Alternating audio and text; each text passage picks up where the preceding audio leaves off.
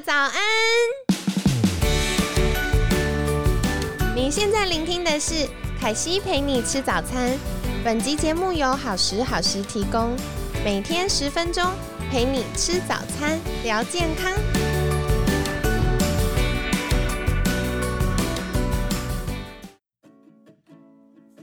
嗨，欢迎来到凯西陪你吃早餐，我是你的健康管理师凯西。今天呢，很开心邀请到凯西的好朋友好时量身共同创办人拉拉，拉拉早安，早安。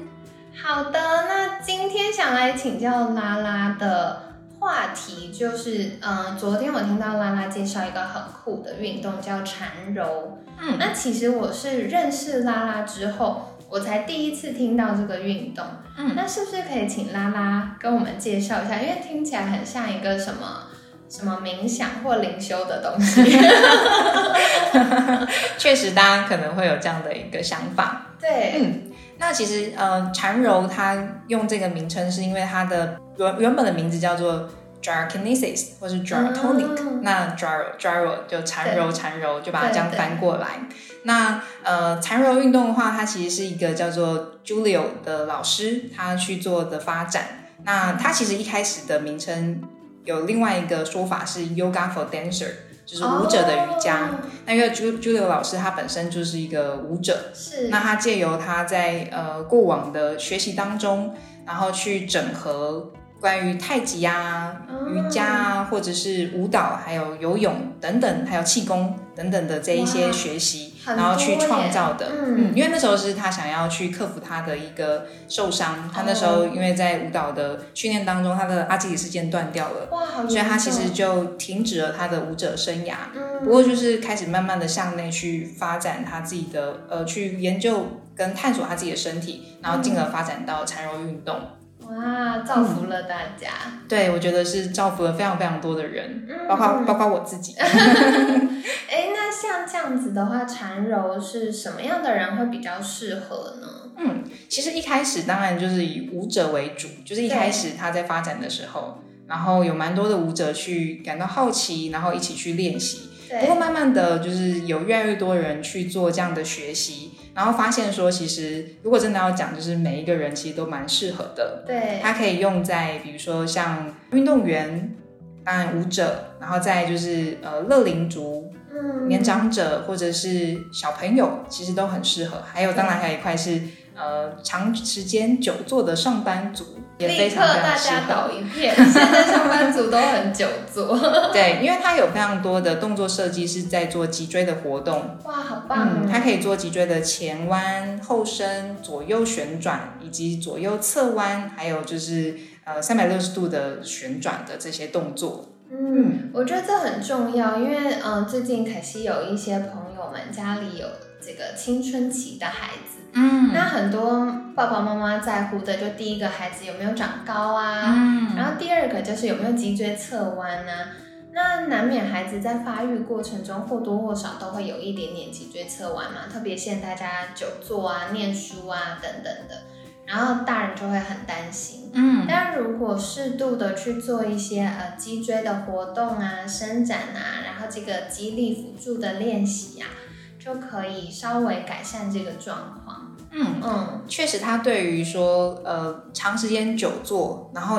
以及就是它的环境刚好都是同样的配置。比如说，他有些人他可能坐在电脑桌前面，他的右边就刚好有一个柜子，所以他可能在想事情或者是在看着电脑的时候，他就会靠在右边。那久而久之，他的身体就记忆了这一个身体形态。那当他有机会可以去透过这种不同面向的脊椎活动，他就有机会可以帮助他的身体跳脱他原本的这一个习惯。我觉得这件事我真的超有感，因为凯西就是会惯性往右边，对，所以有一段时间我发现，如果那阵子我特别忙。然后，嗯，在电脑桌前时间特别多的时候，我照镜子就会发现有一点点高低肩。嗯。可是如果我活动比较多，然后，呃，做比较多这个胸背腹的肌肉练习的时候，我就可以稍微比较平衡。嗯，哦，所以刚刚拉拉一讲的时候，我就超有感，而且我好明显发现，我往右边跟往左边的时候，那个身体的顺畅度或惯性就是不一样的。嗯，确实，因为我们的身体真的会记忆我们的呃动作。或者说，我们也可以想想反过来，是我们的动作其实就好像是对于身体是去做一个城市的输入。那当然，你的某个城市输入的越密集，那身体在那个方面的就是呃功能可能就会越强大。所以可能比如说，像我蛮经典的学生是牙医师，因为他们长时间的那个诊疗台配置就是往左边，身体必须要往左边旋转，然后去操作他的他的这一个工作任务。那会导致他们其实常常会呃很熟悉的空间的使用，或者身体的惯性就会往左旋跟前倾，或是往前弯腰。对对。那久而久之，其实当他们要开始往右旋转，或是右旋转加上一点点后后伸的动作的时候，他们是多数是困难的。哦，嗯。但是在缠柔的呃练习当中，尤其我们如果是缠柔器械，那因为它有分就是椅子上、垫上跟器械的版本。那因为器械它有一个转盘的辅助，所以就很有机会可以默默的把身体的惯性去打破，然后甚至就默默的当他去依着器械的这个协助做主动的动作的时候，他就哎哦，原来他可以做到这些事情哦。所以我们也可以说，就是这一个学习是帮助身体去扩展我们身体的地图。对对。因为很多时候我们可能。呃，使用的身体的呃范畴可能就地图的一点点。对。那我们有机会去充分的活动身体，就好像把地图上的，你可以说就好像是，也可以说迷宫，把迷宫的的这个小角落变是拓展拓展出去，然后把灯都点亮，然后发现说，哦，原来其实这是一个很大的房间，或者是哎，原来其实我们的地图其实是可以去到很多的地方。我刚刚听拉拉分享这部分，我倒想到一个，因为凯西有一阵子在研究，就是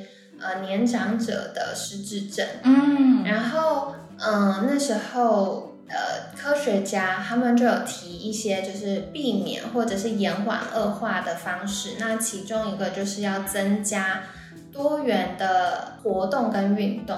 那为什么要这样子呢？因为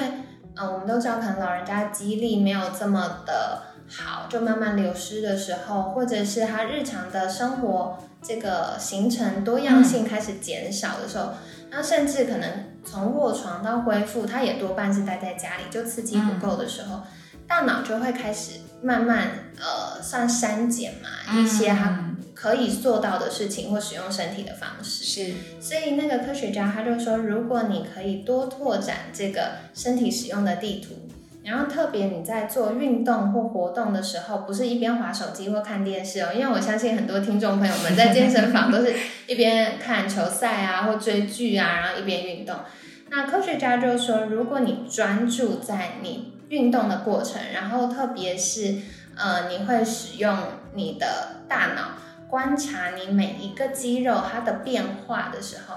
可以去重新做这些神经元的连接，嗯，然后预防或者是延缓失智症的恶化，嗯，这确实是可以的，嗯嗯嗯，像呃，当然刚刚就我们今天主题是缠柔运动，不过就是像我们前一集有提到的那个费恩奎斯方法，那它其实就在做的是就是神经可塑性，以及就是重新的透过动作去连接我们整个身体，那其实缠柔的。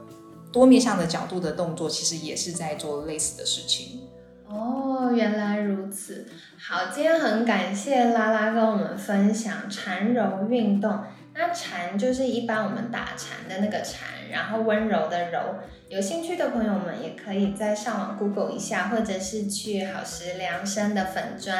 然后或者是可以听好时 Talk 的 Podcast。然后再获得这些相关的资讯，其实凯西觉得还蛮有趣的，因为，呃，凯西跟拉拉还有我们一些好朋友有一个共学团，然后拉拉就有跟我们分享一些运动。那在线上拉拉呃引导我们做的时候，凯西就明显发现，哎，虽然只有短短十分钟，